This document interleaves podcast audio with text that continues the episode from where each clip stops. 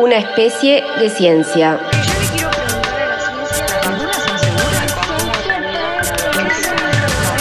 Un experimento narrativo donde las ciencias y la tecnología recorren territorios y comparten preguntas. Este capítulo es producto del trabajo final de los y las estudiantes del segundo cuatrimestre de 2020 en la materia Salud Pública y Ambiente de la licenciatura en Biotecnología de la Universidad Nacional de Quilmes. Capítulo 7. Volver a la Tierra. Desde nuestros orígenes, los seres humanos hemos obtenido los alimentos de la naturaleza. Con un proceso de evolución técnica y tecnológica que comenzó alrededor de 12.000 años atrás, fuimos entendiendo cómo producir nuestros propios insumos a partir de la tierra que nos rodea, dando así inicio a la agricultura. En los primeros pasos del siglo XIX se incorporó el uso de los fitosanitarios a las prácticas agrícolas. Si bien este concepto hace referencia a las sustancias o mezclas de sustancias destinadas al control o la prevención de plagas, hoy en día se utiliza la palabra agroquímico para denominar tanto a los destinados a la prevención o el tratamiento de enfermedades como a los que promueven la fertilidad del suelo. Cuando hablamos de plagas, hacemos referencia a insectos, plantas, microorganismos y hongos que tienen un efecto negativo sobre la producción agrícola y que por ende es importante controlar. Los agroquímicos que se usan para este control son los plaguicidas y un ejemplo muy clásico que se usa para el control de malezas es el glifosato. Estos se diferencian en su ingrediente activo, el alcance que tienen, cómo se aplican e incorporan, la formulación del producto comercial y en el blanco de acción. Básicamente, el objetivo es matar a los organismos que contaminan o enferman a los cultivos mediante un agente que sea tóxico de manera diferencial. También se usan fertilizantes, cuyo objetivo es aumentar la disponibilidad de nutrientes en los suelos para favorecer el crecimiento de los cultivos, y fitorreguladores que buscan controlar el crecimiento de esos cultivos. Ante el aumento en el número de habitantes a nivel mundial, se plantea la necesidad de producir más en menos tiempo para poder abastecernos. Por lo que, principalmente en los últimos 50 años, se impuso un único modelo de trabajo de las grandes hectáreas de tierra para la producción de distintos bienes y materias primas, la agricultura extensiva. El tiempo pasó y como no se logró solucionar el problema del hambre en el mundo, se creyó que el error estaba en la elección de los cultivos, ya que estos no toleraban las altas dosis de químicos que se les administraba. Así, la solución aparente era cambiar lo que se cultivaba, lo cual dio lugar al surgimiento de lo que se denominó la Revolución Verde. Resumiendo, se pasó de muchas especies adaptadas a la variabilidad natural de los agroecosistemas a unas pocas que prometían alto rendimiento, es decir, una mayor producción por hectárea cultivada, en tanto y en cuanto el ambiente les diera las condiciones necesarias para expresar ese potencial. De esta manera, se puso el foco en modificar el ambiente de los cultivos para que las nuevas variedades puedan crecer bien, lo que generó la incorporación masiva de agroquímicos, pero también de maquinarias, combustibles y riego. Cambió el paradigma. De un día para el otro, el entorno natural se puso al servicio del cultivo, sin poner en discusión el alto costo ambiental que todo esto conllevaría. Hablemos de regulación. Hacia el año 1999 surgió la última y más actualizada versión de la resolución conocida como la 350, el manual de procedimientos, criterios y alcances para el registro de productos fitosanitarios en la República Argentina, el cual establece qué documentación se debe presentar para poder obtener el registro y comercializar los diferentes fitosanitarios. Esta normativa es implementada a través del Servicio Nacional de Sanidad y Calidad Agroalimentaria, el SENASA, quien al día de hoy regula y controla todos los aspectos relacionados a los fitosanitarios en Argentina. Este manual controla desde el registro de ingredientes activos, los componentes individuales, hasta el de los formulados, la mezcla de los distintos componentes con agregado de aditivos, es decir, lo que se vende a los productores y productoras. Dentro de los múltiples estudios y documentos exigidos por SENASA para la obtención de tales registros, se encuentran los estudios de toxicidad aguda por ingestión, por piel e inhalación en especies mamíferas. En el caso particular de los formulados, también son exigidos los llamados test ecotoxicológicos, que permiten estudiar el impacto que podrían llegar a tener estos productos en organismos modelos benéficos, representados por aves, abejas y peces. La Organización Mundial de la Salud determinó bandas toxicológicas para clasificar a los formulados o productos fitosanitarios según su toxicidad oral y dermal en especies mamíferas. La resolución 350 se basa en dicha clasificación, dividiendo los productos en banda roja, amarilla, azul o verde, siendo la roja la más peligrosa y la verde la menos dañina. Estas bandas están plasmadas de forma obligatoria en los envases que son comercializados.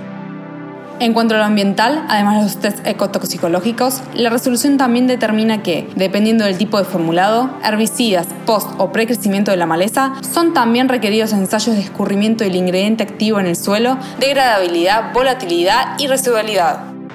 Sin embargo, solo el test de residualidad es rigurosamente exigido para probar la eficacia en los preemergentes. Las demás pruebas han sido prorrogadas por la resolución, es decir, en la actualidad los formulados se encuentran momentáneamente eximidos de tales ensayos para su aprobación. Al día de la fecha no existen protocolos o guías de estudios establecidos para tales ensayos. Yo puedo creer. Para poder avanzar con la implementación y mejora continua de la resolución, actualmente la Cámara de Sanidad Agropecuaria y Fertilizantes, CASAFE, y la Cámara de Industria Argentina de Fertilizantes y Agroquímicos, CIAFA, se encuentran trabajando en conjunto. Hay múltiples fisuras a lo largo de la resolución que deben ser evaluadas y solucionadas cuanto antes, pero ¿el problema está solo cuando hablamos del uso y regulación de los agroquímicos? Argentina, ¿granero del mundo? Actualmente, Argentina y Brasil forman parte de los países agroproductores que más agroquímicos utilizan. Un ejemplo clave que permite ver el uso creciente de estos productos es el del glifosato. Para el producto estándar de glifosato más utilizado en la Argentina, hace 20 años se usaban 3 litros por hectárea por año. Hoy el promedio es de 15 litros de glifosato por hectárea por año, una cifra que ubica a la Argentina en el primer puesto a nivel mundial. La tecnificación de la agricultura aumentó mucho la producción de alimentos en el mundo debido a que generó un mayor rendimiento de los cultivos, pero todas esas mejoras estuvieron basadas en la implementación de un sistema que usa recursos escasos y de alto costo. Este paquete tecnológico no solo no logró solucionar el problema del hambre, sino que además provocó un impacto perjudicial tanto en los recursos propios de los sistemas agrícolas, atentando contra su capacidad productiva, como a los recursos globales o de otros sistemas y a las personas que forman parte de ellos. Actualmente existe una amplia bibliografía que sostiene la idea de que el modelo actual es inviable y no sustentable. Algunas características que podemos enumerar son la contaminación de alimentos, aguas y suelos con diversas sustancias provenientes de los agroquímicos y el consecuente impacto negativo en la salud humana y la biodiversidad, el desarrollo de resistencia a los plaguicidas de ciertas plagas y patógenos por el uso indebido de los mismos, lo que baja la efectividad y genera necesidad de dosis cada vez más altas, estableciendo así un círculo vicioso que también aumenta la contaminación. También la erosión, degradación, salinización y desertificación de los suelos, ya que los cultivos son siempre los mismos o se realiza un uso inadecuado de la maquinaria, lo que repercute en la capacidad productiva de esos suelos. A esto se suma la pérdida de sus nutrientes por la falta de reposición, junto con el escurrimiento y la baja eficiencia en el uso de fertilizantes, ya que como se usan unos pocos cultivos de alto rendimiento, además de simplificar los hábitats, se extraen muchos nutrientes de la tierra y no se compensa con el tiempo de recuperación adecuado. Y por último, la posibilidad de uso por parte de pocos productores debido a los costos que implica disponer de este paquete tecnológico completo, lo cual impacta en los entramados sociales rurales e incluso fomenta la migración de personas que ya no encuentran la manera de insertarse en ese esquema laboral. Ay, qué horror, Dios mío, qué horror. La revolución de la tierra. Para poder llevar adelante un modelo de agricultura sustentable es necesaria una planificación a largo plazo y que éste sea suficientemente productivo, económicamente viable, ecológicamente adecuado y cultural y socialmente aceptable. Todas estas aristas son igualmente importantes y tienen que articularse para el funcionamiento adecuado del modelo. Ahora, ¿es posible lograr todo esto con el mismo enfoque que generó los problemas que se quieren solucionar? Es evidente que se necesita un cambio de paradigma, un cambio en la forma de ver y entender la realidad que aborde a los agroecosistemas como lo que son, un gran conjunto de interrelaciones entre muchos componentes físicos, biológicos, humanos y socioeconómicos. Actualmente existe una alternativa que intenta dar soluciones a los problemas que mencionamos desde la consideración de todos estos aspectos. Escuchen, escuchen. La agroecología. Esta disciplina no pretende ser un conjunto de técnicas o recetas que reemplazan a las de la Revolución Verde, sino que intenta reunir y aplicar conocimientos de distintas áreas como la agronomía, la ecología, la sociología y la etnobotánica desde un enfoque holístico y sistémico para diseñar, manejar y evaluar agroecosistemas sustentables. Sencillamente, la clave de la agroecología está en entender a los sistemas como un todo y abordarlos con una mirada multidisciplinaria para reemplazar la concepción exclusivamente técnica por otra que incluya la relación entre la agricultura y el ambiente global con sus dimensiones sociales, políticas, éticas y culturales. A nivel práctico, intenta minimizar el uso de los recursos industrializados como agroquímicos, semillas y combustibles para priorizar los procesos y las relaciones ecológicas que se dan en el suelo y entre la biodiversidad y la humanidad.